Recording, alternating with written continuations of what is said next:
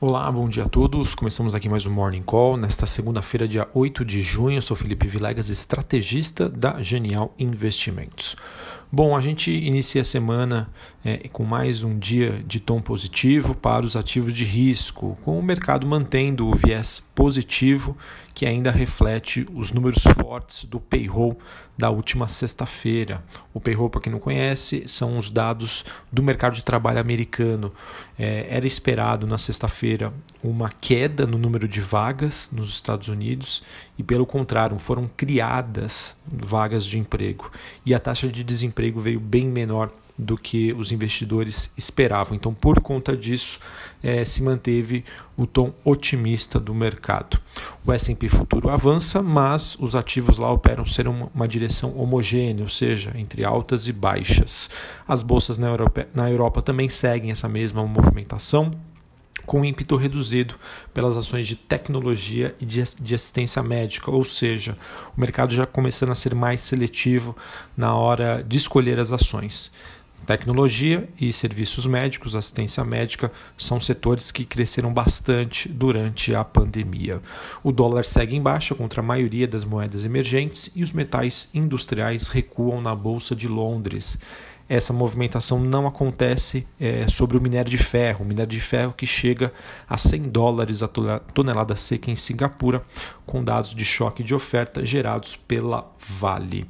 Bom, o petróleo Brent negociado na Bolsa de Londres sobe perto de 43 dólares o barril após a OPEP+, decidir neste final de semana estender as reduções de produção e promover um corte histórico. Então isso acaba ajudando bastante no desempenho da commodity.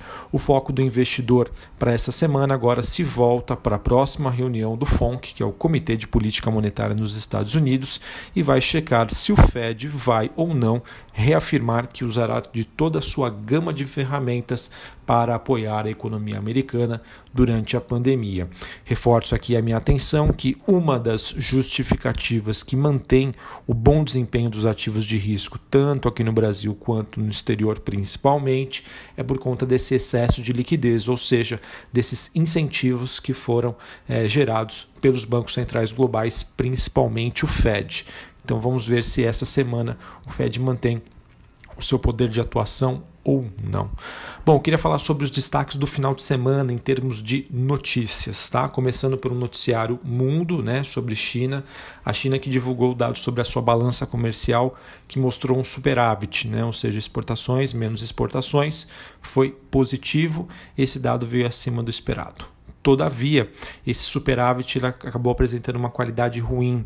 Isso porque as exportações elas foram impactadas substancialmente por artigos médicos, ou seja, efeitos da Covid-19, com demais países comprando produtos médicos da China, enquanto as importações chinesas caíram muito mais do que o esperado.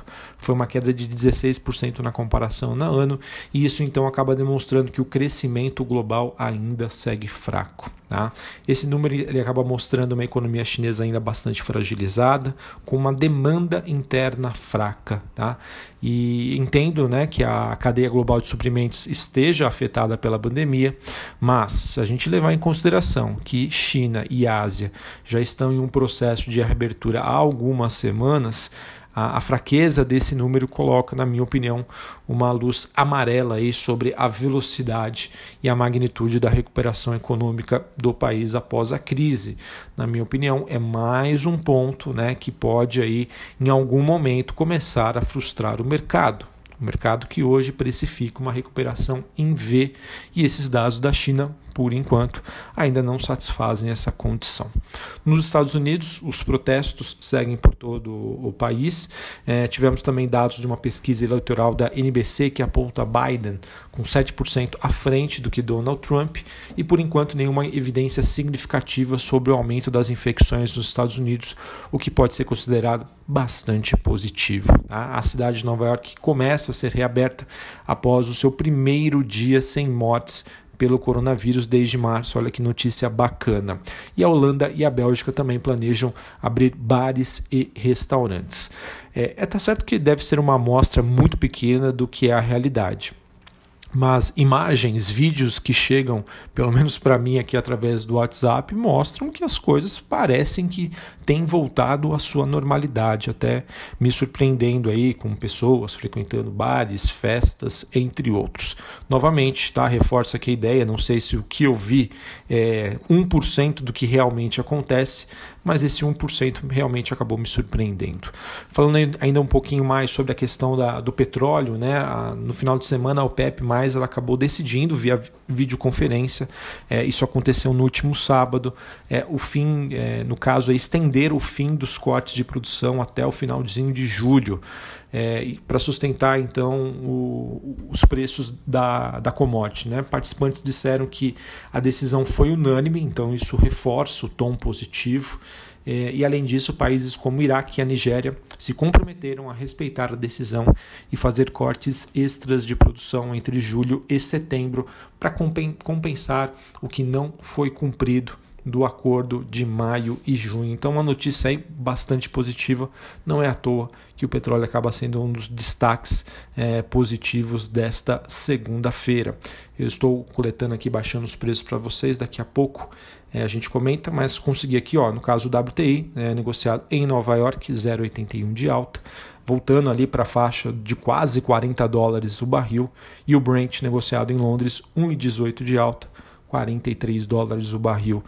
É, então, movimentação bastante positiva. Acho que isso pode ser também bastante interessante para a Petrobras, Enalta e PetroRio aqui no Brasil.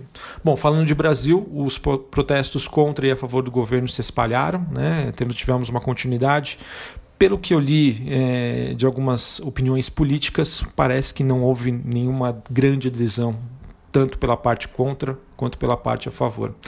Várias cidades também estão começando a, a, o seu processo de reabertura, então a gente, é importante a gente monitorar como vai se comportar a curva de infecção daqui para frente no Brasil. E, como eu já disse, né, destaque para a suspensão da produção de minério de ferro na mina de Itabira, Itabirá, perdoe se eu falei errado, né, da Vale. É, isso mantém a pressão altista do minério de ferro, minério de ferro que já atingiu 100 dólares a tonelada seca em Singapura.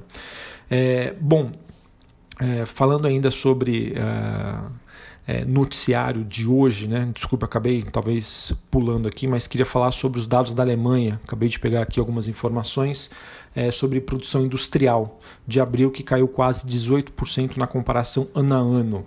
É, sobre o comentário de alguns especialistas, acredita-se que isso deve marcar o ápice da crise econômica no país. Então, como o mercado sempre olha para frente, apesar de um número bastante negativo, como estava dentro do esperado, o mercado pode olhar daqui para frente. Tá? Destaque negativo para queda de quase 80% na comparação ano a ano sobre o setor automotivo. Tá? Esse o setor automotivo, todos sabem, é um importante nicho aí do, do, do mercado. Tá? E, enfim, é, pelo que eu ainda observo, vejo de comentários, é, vejo muitos elogios tá? Pra, pra, sobre essa reabertura, sobre tudo que foi feito é, na Alemanha, ela que tem sido considerada, olhando para a Europa, a mais bem posicionada e preparada para um processo de reabertura gradual.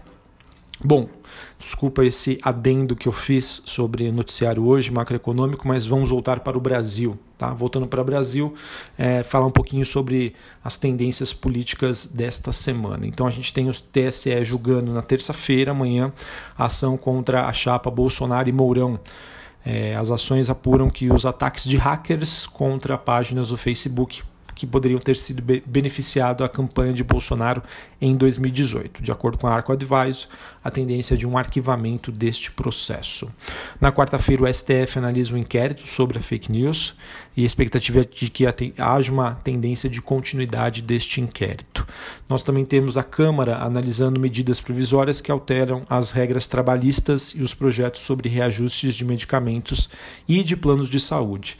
A proposta, né, para quem não acompanhou, eu já comentei desde a semana passada, suspende os reajustes de planos privados de assistência à saúde de quaisquer modalidades e formas de contratação, inclusive por mudança de faixa etária por 120 dias.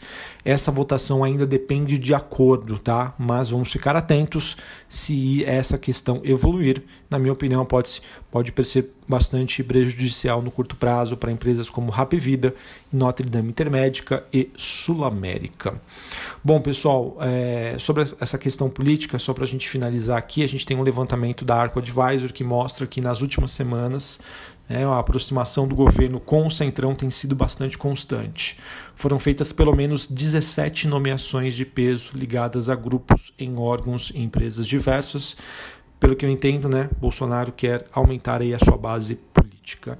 E há ainda 25 vetos pendentes de análise pelo Congresso Nacional, entre eles alguns bastante polêmicos, como o auxílio emergencial, que tem apresenta um risco médio para o governo, reajuste para servidores, risco baixo, dívidas de estados e municípios, que também tem um risco baixo, e o risco maior, mai, maior para o governo, que seria o fundo contra a Covid-19. Isso porque o presidente Jair Bolsonaro sancionou uma lei que extingue o fundo de reservas monetárias formadas pelas receitas é, de IOF, que tem cerca de 8,6 bilhões de reais, e ele vetou o repasse desses recursos para combate ao novo coronavírus nos estados. Então está rolando uma pressão entre governadores e o governo.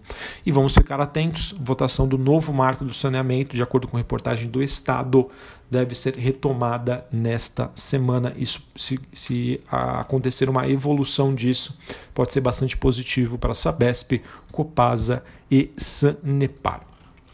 Bom, sobre a agenda do dia hoje aqui no Brasil, às 8 horas da manhã, dados de inflação IPCS da FGV, às 8h25, o relatório Focus e às 3 horas da tarde, balança comercial semanal. Hoje, após o fechamento do mercado, a Lynx e a Vulcabras divulgam seus números e hoje é a estreia para as novas ações da Centauro, ela que fez um follow-on recentemente. Bom, ah, finalmente, para gente, a gente acabar aqui o nosso Morning Call, falar sobre o noticiário corporativo. Não vi aqui muitos destaques, né? coisas assim muito relevantes, mas noticiário que me chamou a atenção foi a forte evolução da Alpargatas. Alpargatas, para quem não sabe, que é dona das marcas havaianas, ela, tá, ela tem feito vários investimentos na Índia, né? na Índia, na China, na Ásia como um todo. Então vejo que pode ser uma notícia bastante positiva. A empresa pode começar a colher os frutos nos próximos trimestres, anos. Tá? Então, notícia interessante aí para Alpargatas, na minha opinião, positiva, pode não ter um efeito hoje, mas um efeito de longo prazo. Bom, Petrobras é, informou que exportou cerca de 1,11 milhões de toneladas de óleo combustível em maio, superando em 10% o recorde anterior, que era do mês de fevereiro deste ano, esse número que foi 231% maior do que o mesmo período de 2019. Tá? Então, um número bastante positivo para Petro, óbvio, né? O, com o câmbio favorecendo, a companhia acaba se beneficiando deste movimento. É, Sul América fechou na última sexta-feira por meio da, da sua controlada aquisição da Paraná Clínicas Planos de Saúde, que era controlada pela Reddor. O valor da operação é de 385 milhões de reais. É, não tenho como dizer né, se a operação foi positiva ou não, mas levando em consideração que em épocas de crise né, você consegue maiores barganhas a depender de como foi a aquisição disso, pode ser algo bastante positivo para a companhia. Uh, deixa eu ver se tem mais alguma coisa. Acho que a princípio era isso. Ah, e os dados de exportação, tá? Exportação de carne brasileira. Destaque para carne suína in natura, que cresceu 52%. Então, positivo aí para JBS, Minerva, é, Marfrig. Uh, e notícia não tão positiva né, para o frango, para carne de frango, que talvez impacte mais BR Foods. Houve um crescimento de 4,5%, mas é, as receitas tiveram uma queda na comparação ano a ano, ou seja, mostrando que a tendência para a carne suína continua bastante positiva, para de frango nem tanto. Ah, só fazendo uma ressalva aqui, é, na semana passada, se não me engano, a ministra Tereza Cristina, na sexta-feira, anunciou é, autorização para exportação de novas plantas aqui no Brasil. É, então, apesar da queda recente do setor de frigoríficos, é um setor que me agrada bastante é, para você diversificar a sua carteira. As minhas favoritas são que eu vejo com preço mais atrativo são JBS e BR Foods, mas JBS está com um noticiário muito negativo. Então ativo pode ficar bastante pressionado. Bom, pessoal, acho que era isso que eu tinha para comentar com vocês. Acabei me estendendo bastante, mas realmente segunda-feira tem muita notícia. É, o mercado continua com um tom positivo, tá? Mas cada vez mais eu vejo investidores bem receosos e começando aos poucos buscar por proteções. Tá? Então vamos nos preparar aí. Não sei quando isso vai acontecer, mas eu ficaria bem preparado aí, talvez novamente, eu quero dizer aqui, mas não tem como, não tem como a gente ir contra o fluxo. Mas como eu disse na última sexta-feira, já me incomoda bastante esse nível da bolsa, é, não em termos de precificação, tá? Mas da maneira como que ele aconteceu. Então acho que faria sentido a gente observar e quem sabe nos próximos dias uma realização de lucros. E eu vejo aí cada vez mais grandes investidores é, buscando aí por essas proteções para, enfim, né, se precaver mediante uma queda à frente. Ah, Felipe, vai voltar para 60 mil pontos? Não, não, não estou não tô querendo dizer isso. Longe disso, tá? Acho que hoje o mercado é outro, muito mais saudável. Mas correções são muito bem-vindas, né? Uma tendência de alta é composta por é, topos e fundos descendentes. Ascendentes, perdão. Um abraço a todos e até a próxima. Valeu!